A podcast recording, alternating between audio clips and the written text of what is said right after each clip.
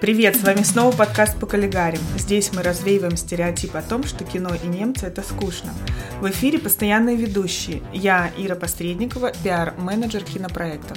Привет, я Маша Бунева, веду телеграм-канал про немецкое кино «Кинский» и продюсирую кино и рекламу. А я Ксения Реутова, кинокритик и консультант фестиваля немецкого кино в Санкт-Петербурге. В 1942 году группа студентов Мюнхенского университета создала организацию под названием «Белая роза». Ее участники печатали и распространяли антивоенные листовки, которые должны были противодействовать государственной пропаганде. Среди членов группы была всего одна девушка – Софи Шоль. После Второй мировой войны ее имя в Германии стало символом сопротивления нацизму – Кинематографисты, конечно, тоже не могли пройти мимо такой фигуры. Софи Шоль – одна из любимых героинь немецкого кино. В этом эпизоде подкаста мы обсудим посвященные ей фильмы и расскажем, как трансформировался ее образ на экране. Этот выпуск мы записываем при поддержке компании Джоман Films. Поехали!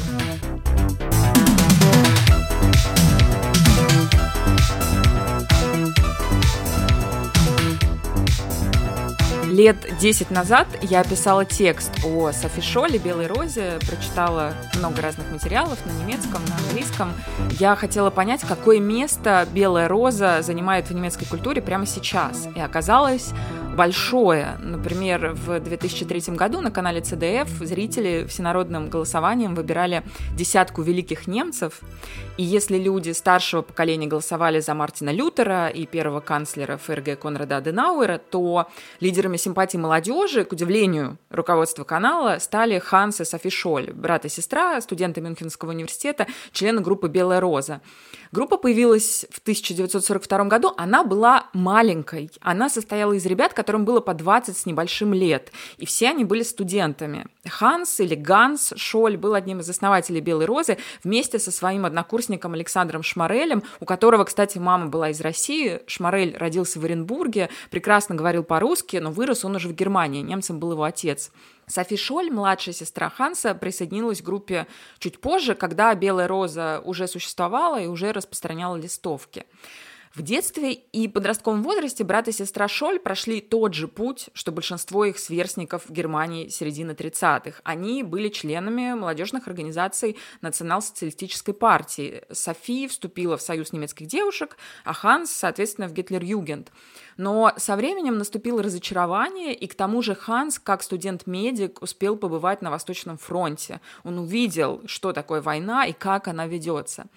При этом Белая Роза никогда не была боевой группой, она была скорее сообществом друзей и единомышленников.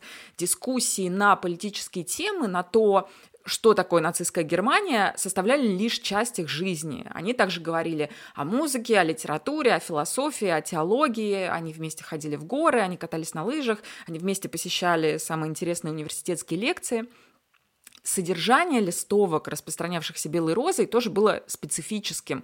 Это были не просто политические прокламации, не, не голые лозунги, это были настоящие поэтические воззвания, обращенные главным образом к немецкой интеллигенции, содержащие цитаты из Навалиса, из Аристотеля, естественно, из Гёте, из Шиллера – в феврале 1943 года Ханс и Софи Шоль были пойманы во время распространения листовок в университете. Уже через несколько дней их обоих, а также Кристофа Пробста, автора новой листовки, казнили на гильотине.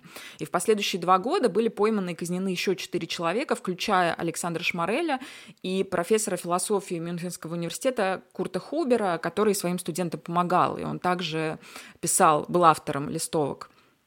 А вот так закончилась, так началась, в общем, так закончилась история Белой Розы, и это короткий достаточно, если брать по времени, эпизод. Получается, что действовала сама организация меньше года. Добавлю про Александра Шмареля. Ксюша, ты сказала, что он э, из России, э, он иммигрант из России, из Оренбурга, и в 2012 году его э, русская православная церковь канонизировала как святого Александра Мюнхенского. То есть он такой святой Александр Мюнхенский. А еще площадь в Мюнхене, где он жил, теперь э, носит его имя. А в его родном Оренбурге назван сквер в центре города, в городе Оренбурга. И там установлен памятник. Да, ну а Ханса Софи Шоль, я не знаю, огромное количество в том же Мюнхене, э, просто упоминаний, их памятники, их установленные площади называются их именем. А в кино Софи Шоль появилась только в начале 80-х. К 40-летию гибели Ханса и Софи Шоль было выпущено сразу два художественных фильма, в которых, причем, сыграла одна и та же актриса Лена Штольца. Можем начать э, с обсуждения первого фильма, который называется «Белая роза», как их э, называется группа сопротивления. И э, режиссер этого фильма Михаэль Ферхофен. Это, кстати, отец двух режиссеров, которых мы сейчас знаем, потому что они снимают э, современные подростковые фильмы. И... А, да? Ну, не только, а еще он муж Санты Бергер, одной из самых известных актрис немецкого кино. В общем, это такая большая династия. Да, а его отец — это Поль, Поль да. Ферхёфен, да. но это не Пол Верховен, если вы подумали о нидерландском знаменитом режиссере, это немецкий Поль Ферхофен. Хотя у них все равно галатские корни, фамилия-то оттуда. То есть они да. Верхувины на самом деле. Они, все, немецкой... они все Верхувины, да. Они прикольно. все Верхувины, но в немецкой транскрипции получается Ферхофен. Да. Но это разные. И мы про них, кстати, говорили, когда рассказывали про немецкий Оскар, про Лолу, потому что его жена, жена Михаэля Ферхофена, была а, признана, специального приза. Э, Лолы, да. И это не единственный раз, когда мы о них рассказывали. Мы, на самом деле, про Ферхофена вспоминали в самом первом выпуске про Берлинский кинофестиваль, потому что он был одним из главных скандалистов Берлинского кинофестиваля. Он последовательный пацифист. Э, часть его, значительная часть его кинематографа посвящена именно антивоенным историям, историям сопротивления. В 70-м году, то есть аж за 12 лет до фильма «Белая роза», Ферхофен снял скандальный фильм «Окей», где в баварских лесах и на фоне абсолютно немецк... на немецком фоне Лондоне была разыграна история, которая была известна в Америке как инцидент на высоте 192. И это на самом деле инцидент, произошедший во время войны во Вьетнаме, когда группа американских солдат похитила, изнасиловала и убила вьетнамскую девушку. Вот Ферхёфен снял про этот фильм, разыграв знакомые всем своим современникам события в Баварии. Но, естественно, все все узнали, и когда этот фильм попал в конкурс Берлинского кинофестиваля, а там э, президентом жюри был американский режиссер, э, еще и такой весь из себя консерватор и патриот, и ему это все не понравилось, тогда все переругались из-за этого фильма, и это был единственный год, когда на Берлинском кинофестивале не вручали медведей. И все из-за Ферхёфена и его пацифистской позиции. И вот «Белая роза» продолжает эту традицию. Фильм Ферхёфена собственно, как понятно и по названию, он посвящен всему движению «Белая роза», то есть это э, Софи Шоль лишь одна из главных э, героев, и она, конечно, как символ и воплощение, и когда появляется главный титр названия «Девайсы розы», это прямо на ее лице, ну, в кадре появляется ее лицо, и вот на ее лице трансформируется, как бы транслируется, что она и есть как бы символ, но она не единственная, она не самая главная даже, потому что здесь, мне кажется, а, взаимодействие и внутри группы, как внутри дружеского сообщества, и отношения с братом Гансом Шолем очень важно в этом фильме, мне это понравилось, то есть нету перекоса. Исторически как бы это соответствует исторической реальности, потому что София не была лидером этой группы абсолютно точно, что ты, Ксюша, вначале и сказала. И начинается фильм с того, что Софи приезжает в Мюнхен э, к своему брату, она поступает в тот же самый университет, и начинается ее довольно радостная, как ни странно, и довольно беззаботная студенческая жизнь. Но в процессе она, она видит и листовки в университете, они ее озадачивают. Потом она, естественно, понимает, что ее брат занимается производством производством этих листовок. Естественно, его друзья тоже э, участвуют в этом. И, естественно, Софи тоже очень хочет участвовать. И мне очень нравится, как там очень ненавязчиво подчеркивается все время, как она девочка, и она как будто не должна принадлежать вот этому мужскому кругу интеллектуалов. Она все время приносит им чай, она все время что-то им готовит, она все время говорит, давайте я о вас позабочусь, она все время с какими-то подносами, чашками, ложками.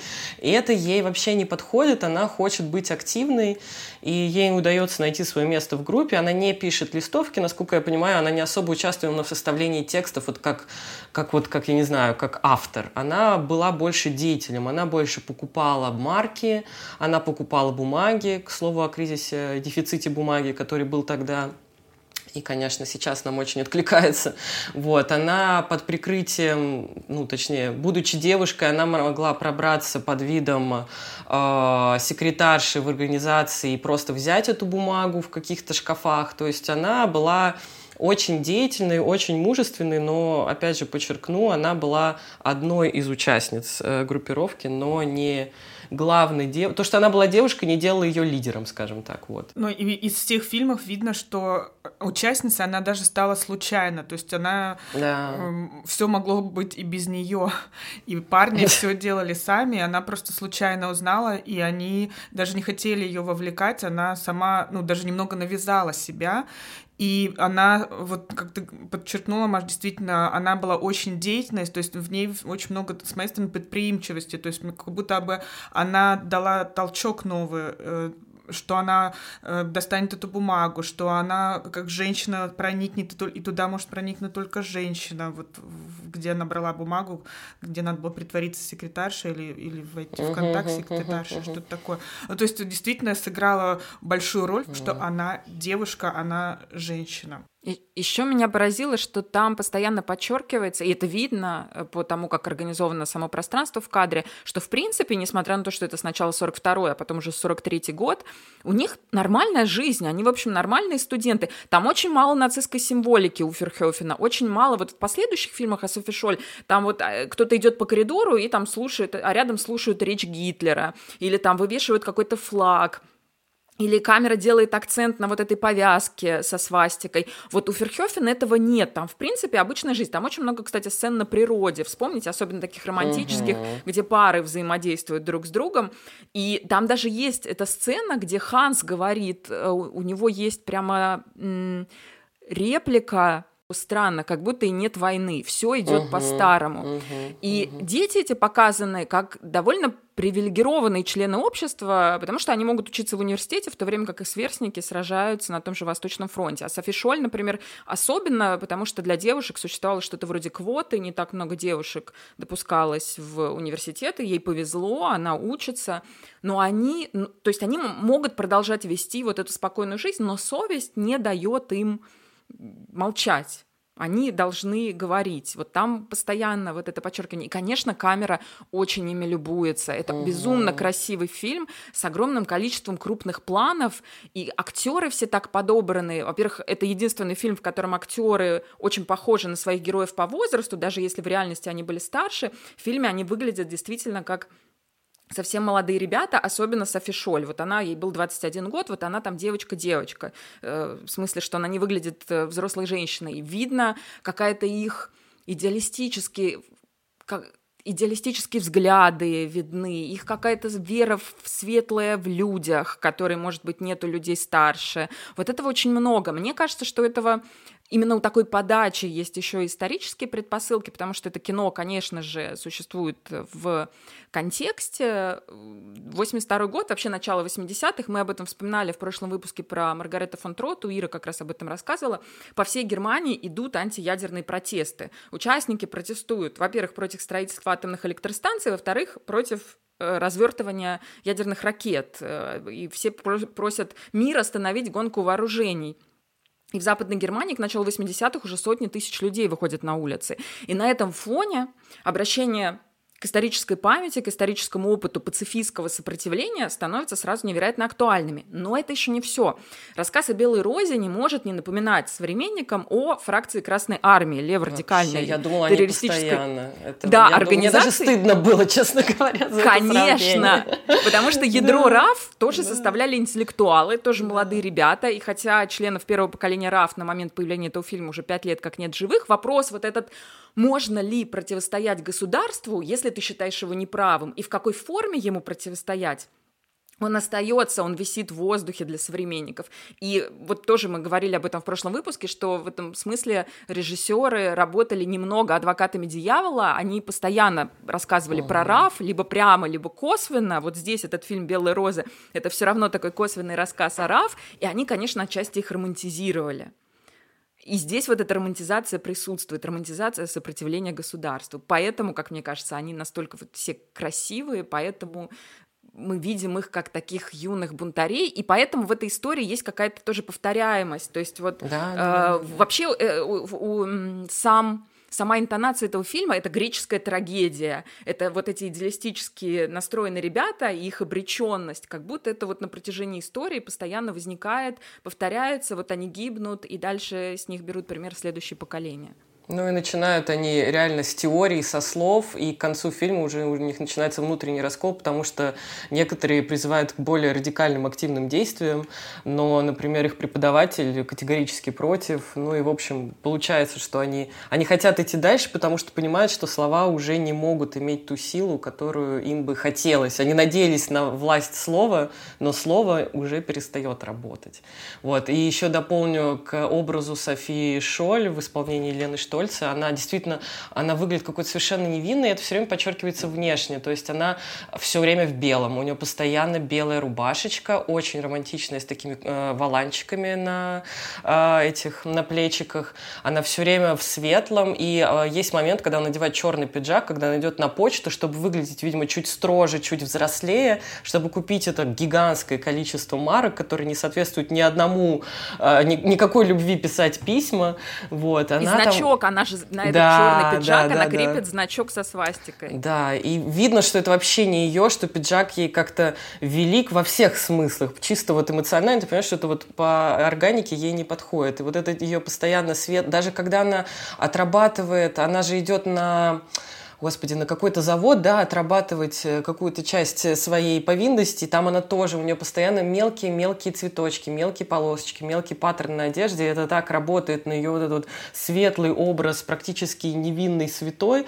Вот, я не знаю, Шмарели э, канонизировали в реальной жизни, а вот Софи Шоль стала чуть ли не великомученицей вот в культурном, скажем так, поле. Вот. А насчет Ферхофена, да, и о том, о его политической ангажированности очень большой говорят, мне кажется, эти финальные титры скандаль, скандальные. Наверное, надо об этом сказать тоже. Потому что даже после фильма было начато что-то типа «Дело о финальных титрах», как-то так оно было названо, «Нахшпан Афер». Вот. И он писал там, я сначала, кстати, не очень поняла, но потом, когда я перечитала и пересмотрела, он писал о том, что он осуждает э, действия, как и многие его современники, осуждает действия современного правительства, которое не отменило те э, варварские, жуткие законы, которые были во времена национал-социализма, и, получается, «Белая роза» не была оправдана. Получается, что те действия и те э, судебные решения, которые приняты были в 30-е и 40-е, они не были, эти люди не были реабилитированы к 82-81 году. Он э, со сценаристом прямо прописал вот это вот осуждение в титрах. Началась волокита, и я в шоке была, но получается, это тот редкий случай, когда кино реально повлияло на реальность, и они запустили этот скандальный процесс, и к 85-му это реально произошло. То есть реально этих людей оправдали, реально действия а, судебного, судебных решений, судебные решения, получается, времен национал-социализма были отменены. Реально Белая Роза была реабилитирована. Я уверена, не только Белая Роза, еще миллиард других не, несправедливо осужденных. И они убрали, они убрали этот титр. Я смотрела фильм ну, с этим титром, но они в 85 году вырезали его, потому что они добились того, что они хотели. И это меня дико поразило. Что, во-первых, что они не побоялись это сделать, э, и, и что это реально сработало. Они запустили процессы, которые сработали. Вот. А я хотела добавить к образу Лены Штольц, поскольку ты, Маш, начала. Сама актриса да. Лена Штольц родилась в Восточном Берлине. И да. чтобы сниматься не, не чтобы сниматься в этом фильме, а чтобы говорить в этом фильме на швабском диалекте, э, эм, ее героиня э, Софи Шоль, она жила в долгое время с семьей в, в городе Ульм. И для этого Лена Штольца взяла специально уроки у своей подруги Амелии Фрид, э, уроки по швабскому диалекту, чтобы вот э, аутентично говорить, как ее героиня. Да, там они там говорят, смешно, да. там говорят очень красиво, но швабский диалект, да, он да. При, при, принято считать его таким забавным, но на самом деле это такая аутентичность, потому что вот в позднем, в современном фильме да. э, она, э, Софи Шоль говорит на чистейшем немецком языке, но она в реальности никогда так не говорила, она действительно говорила на швабском диалекте, и это тоже добавляет вот какой-то ее Там очень образ. фактурный фильм, он такой да. какой-то объемный получился, и мне еще кажется, почему выбрана эта актриса, ну, понятно, что она очень похожа и выглядит просто ангел, ангелоподобной какой-то, она очень красивая, и камера ее обожает. Но заметьте, какой у нее голос. У, при ее ангельской внешности у нее такой сильный голос, и это так похоже, как будто на образ Шоль, она невинная, а, молодая, но она с такой, опять же, страстью живет, и у нее этот голос, он такой глубокий, он такой какой-то, я не знаю, ну в нем не чувствуется характер. Совсем, да, да, да, да. И это вот несоответствие, и наоборот, гармония какая-то противоречивая. Я прям была заворожена этим голосом, и как он соответствует и не соответствует одновременно ее внешности. Вот. Еще там очень интересный мотив, э, и который тоже будет повторяться во всех последующих фильмах. И я очень рада, что режиссеры делают на этом акцент. Там есть акцент на том, насколько мизогинным был национал-социалистический режим. Да. Ферхёфен делает отдельную сцену, и это реальные события. Это речь Гауляйтера перед студентами университета. Причем студенток демонстративно отправляют на второй этаж, и он произносит речь, в которой говорит, что он не понимает, что делают студентки в Мюнхенском университете, ведь задача каждой немецкой женщины рожать солдат Рейху, и, мол, понятно, я понимаю, девочки, почему вы здесь, это потому что на вас никто не смотрит, но самым страшненьким из вас я могу предоставить своего ассистента. Я думаю, боже мой, как все похожи, все сексисты. Да, вот это вот классика жанра, рассказать женщинам, которые хотят сами определять свою судьбу, что они просто недостаточно красивые, и у них мужчины нормального не было. Вот, пожалуйста, национал-социалисты знали, практиковали. Вот, и вот этим, и везде, в каждом из фильмов, и в этом, и в последующих, Софи Шоль находит какое-то сестринство в какой-то из героинь. То есть здесь, например, есть эта сцена на заводе, где они завинчивают какие-то снаряды, uh-huh. и она встречается глазами с заключенной, с девушкой то ли из Польши, то ли, может быть, из э, Советского Союза, там не, непонятно которая совершает саботаж, то есть эта девушка, она хлебные мякиши туда ввинчивает, видимо, чтобы эти, да, чтобы это оружие не потом, сработало. да, не угу. срабатывало. И и Софи Шоль показывает, что она знает что она понимает, но не выдаст ее. И дальше у них формируется какая-то такая тоже вот связь абсолютно бессловесная, но такое вот единство женщин против войны. Вот это очень красивая сцена. Я вот не знаю, было ли что-то похожее в реальности. По-моему, действительно, Софи Шоль работала какое-то время короткое на заводе, и, по-моему, она действительно пыталась саботировать изготовление вот этих боеприпасов. Но вот была ли интересна другая девушка или это выдумка сценаристов, этого я не знаю. А мне в этом фильме нравились все сцены, которые с ее молодым человеком, который потом отправляется на Восточный фронт. Там есть такая интимная сцена, где он э, ну, целует и, и нюхает ее. и... Нюхает ее подмышки, скажем прямо. Да, да. Это такой интимный момент в фильме интересно. Но мне кажется, это тоже отражение времени, потому что это культура хиппи, вот это свободное mm. обращение с телом вот в э, Германии, это вот откуда-то оттуда тоже. Это знак современности в этом фильме. Мы не знаем, было, было ли что-то похожее в жизни Софи Шоль. Ну, насколько я поняла, что одна из причин, почему она вообще была участницы, э, господи, э, как называется, женский аналог Гитлер а, Союз БДМ. немецких девушек. Да, да, да, да.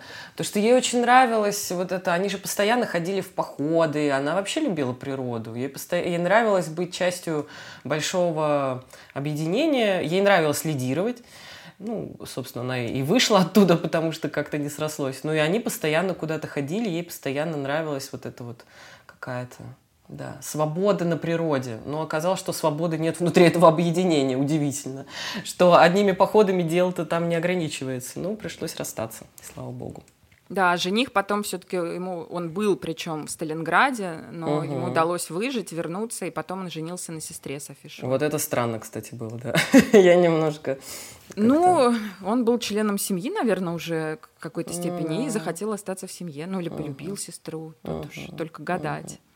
Мне нравится, что этот фильм не героизирует этот вошедший в историю момент, когда э, в последний раз э, Ганс и Софи раскладывают э, листовки в университете, и она подбегает и брос, разбра, э, толкает эту кипу листовок, и они в атриум э, университета красиво так разлетаются.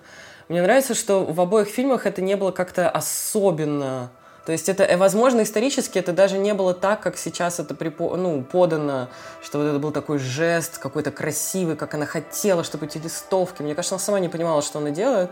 Конечно, это стало... А может роковым. быть, это был ребяческий жест? Да, да, да, может быть. То есть как-то еще больше, еще больше. Нас пока не поймали, давай еще сделаем, давай еще вернемся. И то есть в этом не было какого-то такого, я не знаю, осознанного момента, как вот я вот иду за правду, я делаю это. Мне кажется, это просто было мимоходом, и так мимоходом это и было в фильме. Мне это понравилось.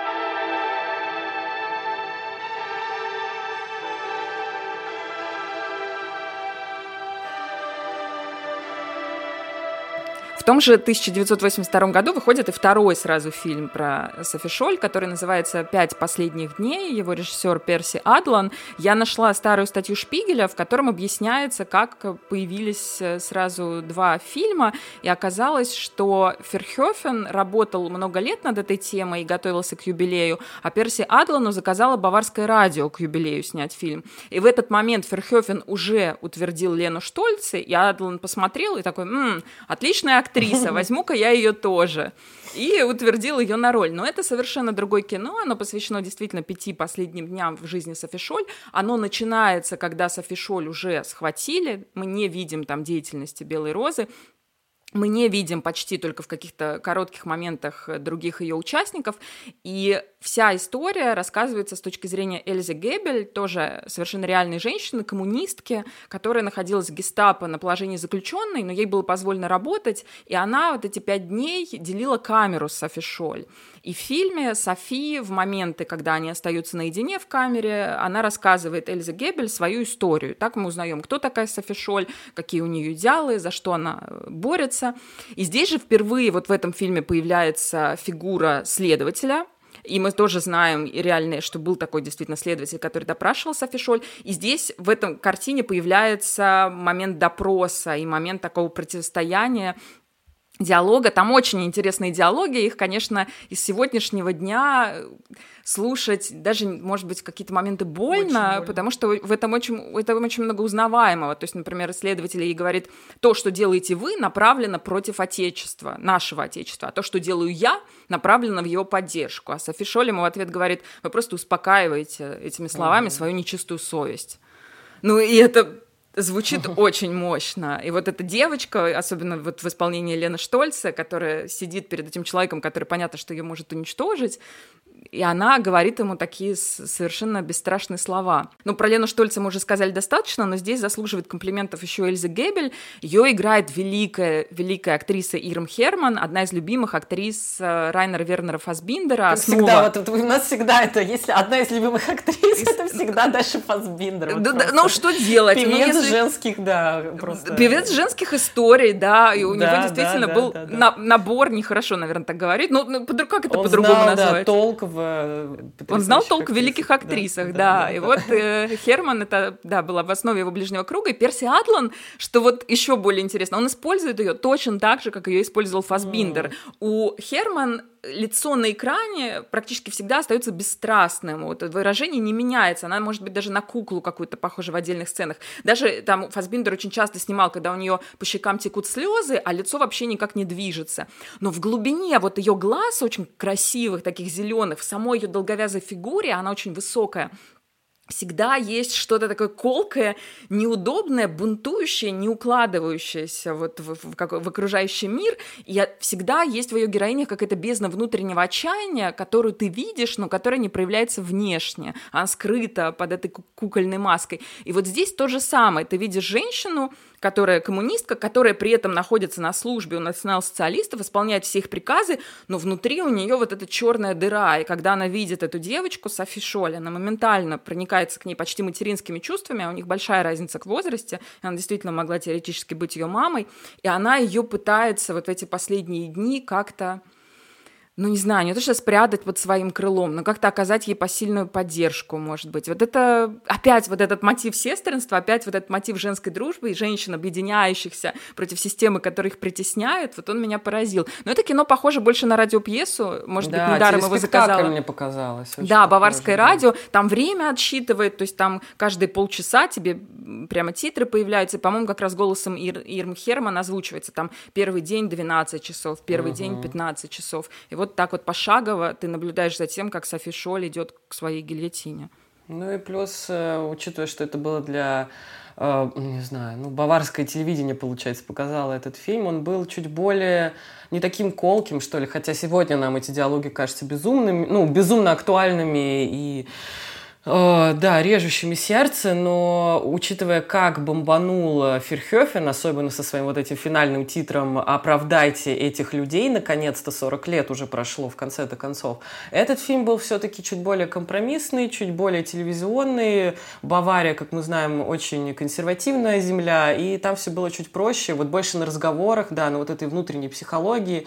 Там, мне кажется, Софи Шоль, она уже немножко так в, в ранг святых заходит.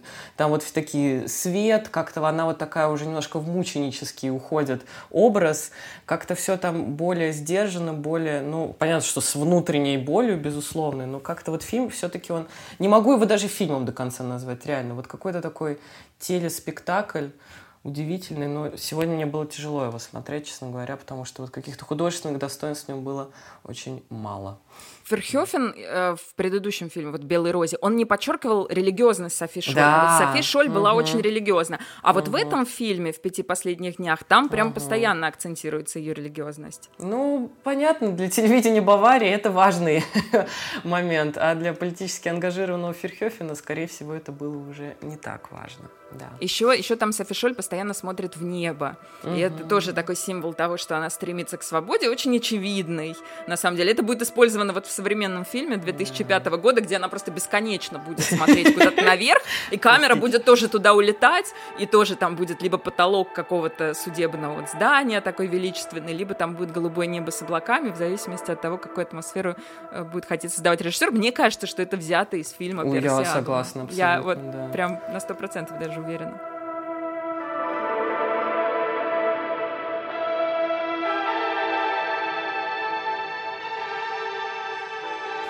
Следующий фильм э, Софи Шоль «Последние дни». На русском так называется «Софи Шоль Tage». Э, режиссер Марк Ротемунд и фильм 2005 года. Но он изображает последние дни жизни Софи Шоль, и в основном в этом фильме идут допросы, и они миксуются с их деятельностью. То есть мы видим, что а, ну, это сейчас, как я вспоминаю фильм, хотя я его посмотрела относительно недавно, повторно, а, там в основном идут допросы, и в ходе них мы узнаем, что делает Белая Роза и ее члены. Софи Шоль играет прекрасная Юля Енч, и в этом фильме мне нравится она и только она.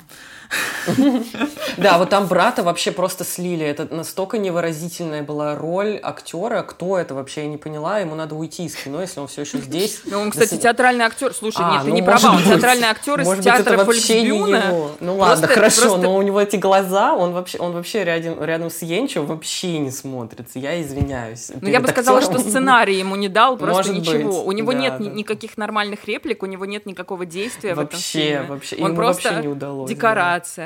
Согласна. Да, Но, кстати, связано... Ну, вообще эти фильмы хорошо все друг друга дополняют, они все про разные, получается, моменты жизни Софии Ганса, но в этом фильме же важно, что к 2000, там, к началу 2000-х были раскрыты эти тайные дела, они вернулись в Россию, и была возможность у сценариста Вернулись писать... в Россию?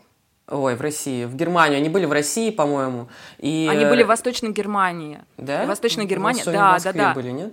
Не, ну, я читала, что в Восточной Германии были засекречены, а, и потом ну, в 90 в, там, в начале 90-х они вдруг открылись, то есть стало можно прочитать протоколы да, допросов. Да, да, да, и вот на основе них буквально вот э, э, с документальной точностью якобы этот фильм э, воспроизводит э, эти как это, словесные дебаты между Софи Шоль и ее э, гестаповским, не знаю, Следователь, учителем. Следователь Роберт Следователем, Роберт да, да, да. Мор, мор, да. Но вообще, честно говоря, не советую смотреть два или три фильма даже подряд, потому что я сделала так, и настолько разница, понятное дело, что между фильмами большая разница временная, и когда ты видишь первый фильм такой неторопливый, такой весь сотканный из вот этих фактур, вот эти лица, и потом начинается фильм 2005 года совершенно с другим посылом и с другой динамикой, это вообще не вяжется друг с другом, потому что начинается же с вот этого финального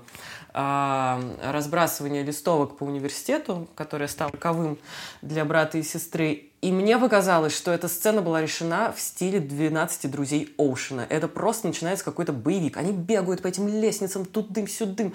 Они туда побежали, сюда. И такая музыка, она такая очень активная, она вообще не... Со... Она сделана как экшен. И знаете, когда был э, выпущен «12 друзей Оушена»? В 2004 году. А Софи Шоль была выпущена в 2005. Поэтому я думаю, что я не ошибаюсь в своей аналогии.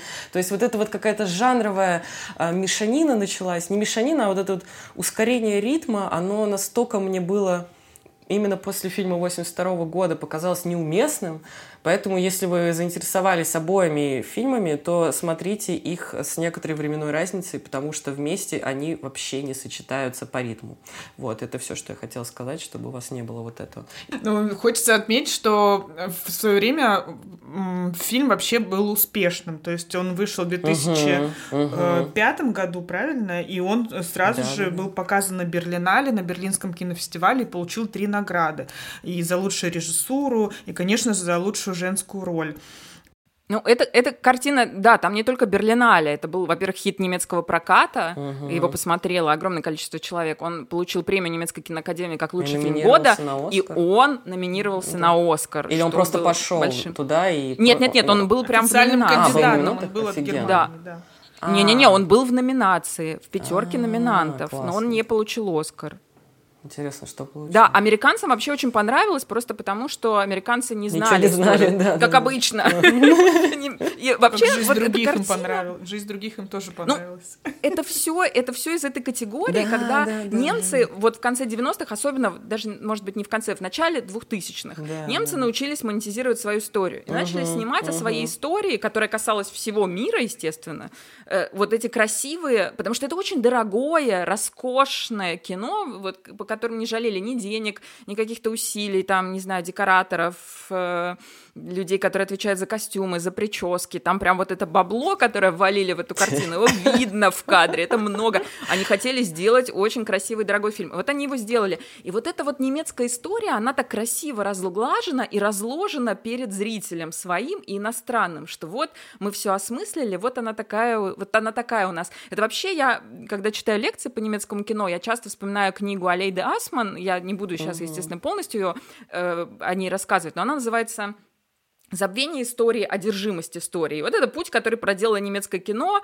в фильмах о Второй мировой войне. Сначала мы о них не говорим или говорим по минимуму, потому что нам там больно, а потом мы просто становимся ими одержимыми и начинаем снимать, просто организовываем такой мини-конвейер у себя во всех киностудиях и начинаем штамповать вот эти большие дорогие драмы. И вот это вот производство, это фильм, это производство этого конвейера абсолютно четко. Но он, надо сказать, что он работает, потому что он, ну, он красивый. Вот сказать, что он какой-то непрофессиональный, ну вот не, не скажешь. Не, не, Это такая качественная жанровая работа хорошего режиссера. Но, конечно, этот фильм это вот уже прям взгляд из будущего. То есть Софи Шоль там э, тоже очень вот, много этих сцен, где она со своим следователем один на один, и у них такой словесный диалог – и она звучит так, как будто она человек вот уже конца 20 века. И их разговор для меня, я вот постоянно себя ловила на мысли, что это не просто разговор вот девушки из сопротивления и гестаповца. Это разговор демократии с тоталитаризмом. Mm -hmm. Все аргументы, которые она приводит, то есть она буквально там часто говорит такими красивыми штампами. Она говорит, что каждая человеческая жизнь бесценна,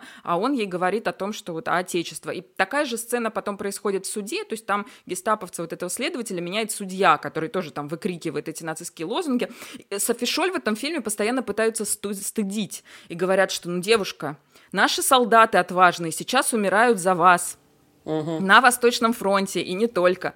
Германия-то сейчас освобождает мир от большевизма и еврейства. Что ж такое? А вы вот так, так неуважительно ко всему этому относитесь. А, и еще там есть интересный момент, когда, по-моему, тоже следователь говорит, и как же вы заговорите, когда Германия станет такой благополучной, как обещал Гитлер. А Софи Шолема говорит, да она не станет такой благополучной. Уже понятно, что она не станет.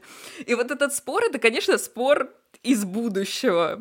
Потому что Софи Шоль, ну, при всех ее убеждениях она вряд ли могла знать э, в 1943 году, чем все закончится. То есть было понятно, я думаю, многим людям, к чему все идет, и это написано в листовках, тексты которых в том числе и на русский язык переведены. Но вот такой вот уверенности у нее вряд ли, вряд ли она могла у нее быть. Мне как раз очень понравилось, э, что появилась сцена в суде, и что там появилась эта историческая фигура Лорент Фрейслер, кровавый судье, который просто... Он не судил, он просто вешал людей. Он всем выносил практически смертные приговоры, и, собственно, нашим героям тоже. И мне нравится, как там решена эта сцена.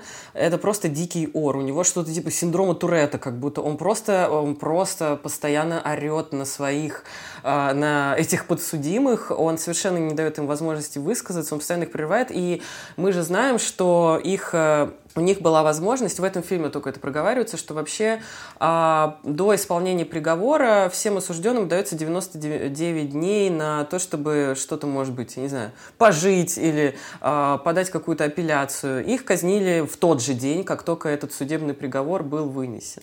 Вот. И видно, какая истерия за этим стоит, как страшно даже самому ему, этому судье, хотя он великая карательная сила просто национал-социализма, видно, в какой спешке и в какой истерии это происходит, потому что а, была же битва под Сталинградом, которая была проиграна Германией, и получается наши герои, Шоли и их друзья, они думали, что все, война начинает заканчиваться стремительно. То есть 99 дней сейчас мы продержимся, и все, и, возможно, нас даже выпустят, мы можем выжить. Но начинается вот это вот э, в суде вот это безумие, и мне очень нравится исторический факт, что в тот день, когда их 18 эм, февраля, когда они раскидывали листовки, их поймали, в тот же день Геббельс выступал в Берлине и говорил эти речи, нам нужна тотальная война, мы проиграли Сталинград, но мы продолжаем. То есть начинается вот это вот безумие просто, потому что все начинают чувствовать, и э, человек, который ее допрашивает, этот Мор, да, он тоже начинает чувствовать, что он уже не выдерживает он сам уже начинает якобы сомневаться. Конечно, исторически мы никогда не поймем, так ли это было, но якобы он начинает сомневаться в том, что действительно война будет выиграна и благополучная Германия будет жить дальше. И мне очень понравилось, как ты начинаешь ощущать, потому что в предыдущих фильмах этого не было, а здесь ты прям начинаешь ощущать, как сгущаются краски, и как эти люди, они начинают терять уверенность, и начинается вот это вот просто повышение децибелов в их голосе, потому что они начинают дико бояться, а эти молодые люди не боятся ни ничего, и они прям стой, стойки и сильны. Да, про судью, про судью. Если разговор э, Софи Шоль со следователем это разговор демократии с тоталитаризмом, то э, разговор с судьей это пропаганда против да. правды, потому что там Ханс Шоль говорит о том, что вообще-то видят люди на фронте, uh-huh, да, uh-huh, и что, uh-huh. что делает Вермахт, что делает СС, и дальше судья ему такой говорит, да кто поверит в то, что немецкая армия может такое творить? Не хватает только слова фейки, и будет, будет вообще все замечательно. Ну, просто, да, и он действительно выходит из себя, и еще этому судье тыкают, что он-то сам не воюет, он вот только сидит и кричит, что да, может да. немецкая армия, чего она не может. А, а сам у него он... нет никаких аргументов, он может Конечно, реально только нет. повышать, да, голос, потому что это его единственное оружие, но как бы стоит признать, работало, к сожалению. Все у него, карьера у него была, да, к сожалению, замечательная. Да, Ир, что ты хотела сказать? А. Мы тебя переорали. Да, я сейчас просто для... Что ты говорил, стойкость. Действительно, София э, Шоль, которая играла Юлия Енчина, такая вся стойкая, а там вот с ее стороны, ее, ну вот кто с ней общался, все время какой-то истерии.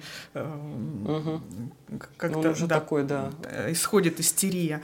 Но вот именно в контексте этого фильма хочется подчеркнуть, э, есть одна сцена, и говорят, что она реально исторически была, которая объединяет все фильмы, и потом еще будет в других документационных проектах. Э, сцена, когда им дали возможность перед тем, как отправиться на казнь. А, сцена курения. Они стоят втроем. Mm-hmm. Софи Шоль, Хан Шоль, Ган Шоль, Хан Шоль, ее брат. И третий был Кристоф Пробст. Правильно? Это mm-hmm. для меня это ну вот в фильме именно Юля Енч, он, ему тоже было отдано достаточно а, времени и внимания, потому что подчеркивалось все время, что он отец троих детей, и вот у него только, только родился ребенок, и э, брат, брат и сестра готовы были взять вину на себя, вот нас э, казните, а отца трех детей свежего, свежего, да, где у него только, когда у него только родился ребенок, его пощадите. И вот... Э, Но Фрейслер и на это нашел аргумент, типа, да зачем же Отечеству такой отец трех детей? Чему ты научишь? До свидания. Тоже на эшафот. Да, да, да, это да, было. Это, и, и вот эта сцена, где они да. втроем курят, э, она повторяется из фильма в фильм, и она угу. имела место быть. И первую, насколько я помню по фильмам, отправили Софи Шоль э, в первую угу. на казнь. И да, у нее был этот вопрос про 99 дней. И действительно, она сама была в шоке от того, насколько скоропалительно, настолько быстро э, они хотят реализовать свой план, свой а, Мне кажется, еще, кстати, они просто не понимали, как их мало на самом деле. Не они понимали. Кто-то распространяет вообще. листовки, и типа, а вдруг эти трое — это начало какой-то гигантской международной сети. И им было реально страшно. Оказалось, эти трое буквально половина всей компании. Но идея же была в том, что почему так быстро, что типа вот мы сейчас покажем, угу. что с вами со всеми будет, вот, да, какое да, вас да, ждет да, наказание. Угу, угу, угу. Да. Да, даже если вы просто распространяете листовки, они же даже ни до какой вооруженной борьбы не дошли, и, в общем, а многие ее и не хотели. Но следующие действия их были, кроме распространения листовок, это граффити, э, которые да, они с помощью шаблонов сделали, типа угу. «Долой Гитлера» и слово «свобода». Вот и, и все, это их угу, дальнейшие угу. решительные шаги, которые они предприняли. Слушайте, а в каком фильме был этот последний титр, что их листовки попали в Европу и были потом распространены, э, разброшены вниз с, по-моему, с британских союзнических самолетов. То есть это было... Все-таки им удалось распространиться за пределы, там, не знаю, Баварии. Нет, им, им точно удавалось да. распространиться да. за пределы Баварии, потому что листовки распространялись и в других городах. Там угу, есть вообще, угу. когда мы говорим, что Софи Шоль единственная девушка, э, это имеется в виду единственная девушка вот в этом мюнхенском ядре. Угу, а так там, угу. например, были другие девушки, они как раз распространяли в Гамбурге, я угу, точно помню, угу. в Штутгарте. То есть листовки на самом деле распространялись, просто гораздо меньших количествах, по-моему. И, ну, это... Ну, понятно, да, да. А в 2013 году на канале CDF, э, немецкий телевизионный канал, э, был выпущен, ну, это такой не фильм, а, может быть, сценическая документация, или документальный фильм. Мне кажется, это образовательные да, передачи да, такие, да. немножко театрализованные. Да, да, да. А, угу. Фильм назывался «Софи Шоль. Э, Душа сопротивления». И это была такая серия, такой ряд фильмов «Женщины, вошедшие в историю Германии». И Софи Шоль, и она там практически э, одна героиня, сыграла э, Лив Лиза Фрис. Э, Ее мы знаем по сериалу «Вавилон Берлин», она там играет Шарлотту Риттер. И она э, сопровождает рассказ, э, и звучит ее голос за кадром, она рассказывает это практически за 50 минут, вот э, все фильмы, которых мы сейчас, о которых мы рассказали, она рассказывает вот э, все, начиная от э, с, с их детства в ну, там, где они родились, и потом их жизнь в Ульме, потом обед с отцом, и когда отец, э, там самая главная сцена, когда они сообщают, когда она сообщает о том, что папа, а я тоже, как и мои братья и сестры, теперь там, и он такой, где там? Ну, она так говорит, папа, я тоже вступила в Гитлер-Юганд. И папа mm. осуждает, но она вот гордится своим решением, а потом, значит... Только она в БДМ. Да, да, в БДМ, ну, в смысле, что она тоже среди... Она э, решилась, как и братья и сестры, они говорят, ну они уже уже давно там, а почему я нет? И столько гордости в этом, вот они за обедом сидят, и она сообщила об этом решении. Потом она просто э, рассказывает всю историю э, в, этом документ... в этом фильме. Но э, начало фильма начинается с ее цитаты, что, в принципе, она могла бы себя отговорить э, от этой идеи вступить в белую розу, как только ей пришло это в голову. То есть, в принципе, могло это не случиться. И, возможно, бы ее отпустили, потому что она была женщиной, которая, э, молодой женщиной, девушка, которая ничего не смыслит в политике. Но Ее преступление состояло в том, что она называла вещи такими, какие они есть. То есть она называла зло злом, а убийцев э, ну, то есть зло есть зло, убийцы — это убийцы.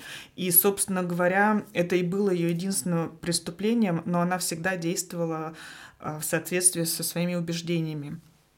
С, этой, э, с этих строк начинается эта документация, и затем она рассказывает о, своих, о своем беззаботном, о своем беззаботном времени во время учебы, что они ходят на танцы, э, проводят отличное время. Но практически то, о чем мы говорили, а потом, значит, случайно она узнает о том, что ее брат э, делает и распространяет листовки, вступает. Это достаточно так быстро проходит, но, наверное, для тех, кто интересуется немецким языком, будет э, интересно посмотреть вот уже вот эту версию. Выжимку. Да, это, это реально выжимка, она находится в медиатеке CDF.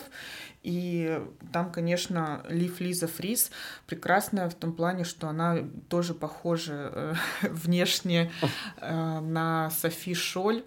И, ну, да, и рассказывать о Нет, своего немцы имени. вообще... Угу. Немцы вообще умеют, в Германии умеют делать такие образовательные проекты, когда ты там за 50 ну, минут... Надо. Да, им ну, все-таки надо ну, это делать. Мне кажется, это всем надо. Просто ну, не, не, не, каждое телевидение озабочено тем, чтобы рассказывать своим гражданам э, свою историю, а как-то более-менее объективно. Вот э, там это умеют делать, вот это какие-то докудрамы, да, где, которые сочетают документальность, то есть основанность на фактах, с развлекательностью, с тем, что актеры разыгрывают перед тобой сцены из э, какого-то прошлого, вот такого очень много, и это очень популярный жанр, и в таком, в таком духе рассказывают просто обо всех, обо всем. Естественно, очень много страниц Второй мировой войны тоже так освещается. Вот история Софи Шоль, конечно же. Я думаю, что это не единственный фильм, просто он самый известный, и потому что в нем сыграл Лив Лиза Фрис, поэтому он тоже на слуху. Можно сразу рассказать про Инстаграм-проект или еще? А, давай, давай. Да, да, тоже часть образования молодежи получается. Да, в 2021 году, как мы знаем, э, было сто лет со дня рождения Софи Шоль. Она родилась 9 мая, кстати. Угу. Подождите, 9 а, мая? Да, да, 9 да, мая 21 Все правильно. Это, да, это настолько символично, что даже начинаем сомневаться, так ли это. Да, в моем голосе сейчас так. звучало сомнение. Правда, угу, 9 угу. мая 2021 года ей бы исполнилось 100 лет, и как раз в начале мая появился проект, тоже, бава, э, тоже телевизионный и баварского радио, Э, в Инстаграме, и название было «Ich bin Sophie Scholl». Практически с помощью постов в Инстаграме или с помощью сторис, э, сейчас это видео, рилс, как называется, да, показаны последние месяцы жизни э, Шоль, и все происходит, если бы она жила сейчас в нашем времени, у ней был бы Инстаграм, и как вот она бы транслировала свою жизнь через Инстаграм.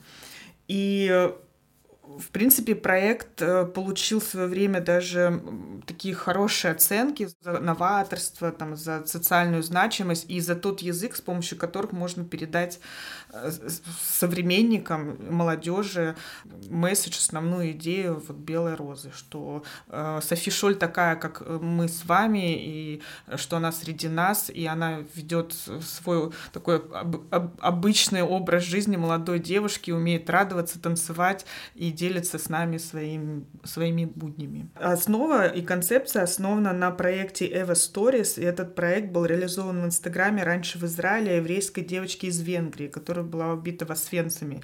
И немцы взяли эту идею за основу и представили жизнь Софи Шольд вот так вот в Инстаграме. Ну, ну, в целом, мне кажется, это часть вот этих проектов, типа «Мы дети станции ЗО» переснять, это переснять, что там еще? Э, Дивелли, какие еще мы сериалы с вами постоянно вспоминаем, все, что переснимается для молодых людей сейчас. Вся история, да. Может быть, нам просто не близок формат, но в целом. Образ Софи Шоль встречается и в других немецких фильмах, но уже не прямо, или либо прямо о ней говорится, либо косвенно. Вот эта сцена, где она разбрасывает листовки сверху, в атриум как раз университетский, она есть в фильме «Эксперимент два волна», о котором у нас тоже есть выпуск подкаста. Там есть намек на это, то есть там есть ученица, которая протестует против того, что происходит в школе, она разбрасывает листовки. И, естественно, когда ты в немецком кино показываешь девушку, которая бросает листовки в атриум, рассматриваем, да, сверху вниз, это сразу моментально вызывает в памяти образ Софи Шоль. И еще одно упоминание есть в фильме «Бункер», о котором тоже у нас есть выпуск подкаста, и там секретарша Гитлера говорит о том, что вот в то время, когда она поехала работать Гитлеру, как раз в ее родном Мюнхене появилась Софи Шоль. Э, они, по-моему, одногодки даже. То есть они даже... Они даже, да, они даже одногодки. О том, ну, каким может быть разным в такое сложное время путь человека. И я думаю, что образ Софи Шоль будет так или иначе оставаться с немецким кино еще долгое-долгое время, естественно, с немецкой культурой. Вот. Ну, и я надеюсь, что теперь наши слушатели будут его различать и будут понимать, откуда он берется и почему он именно такой так важно. Хочется вспомнить стату, которую Гансу и Софи Шоль, мне кажется, говорил их э, политически ангажированный отец. Будьте твердыми духом и мягки сердцем. Пока-пока. На этой ноте мы завершаем наш выпуск и говорим всем пока. Пока-пока. Пока.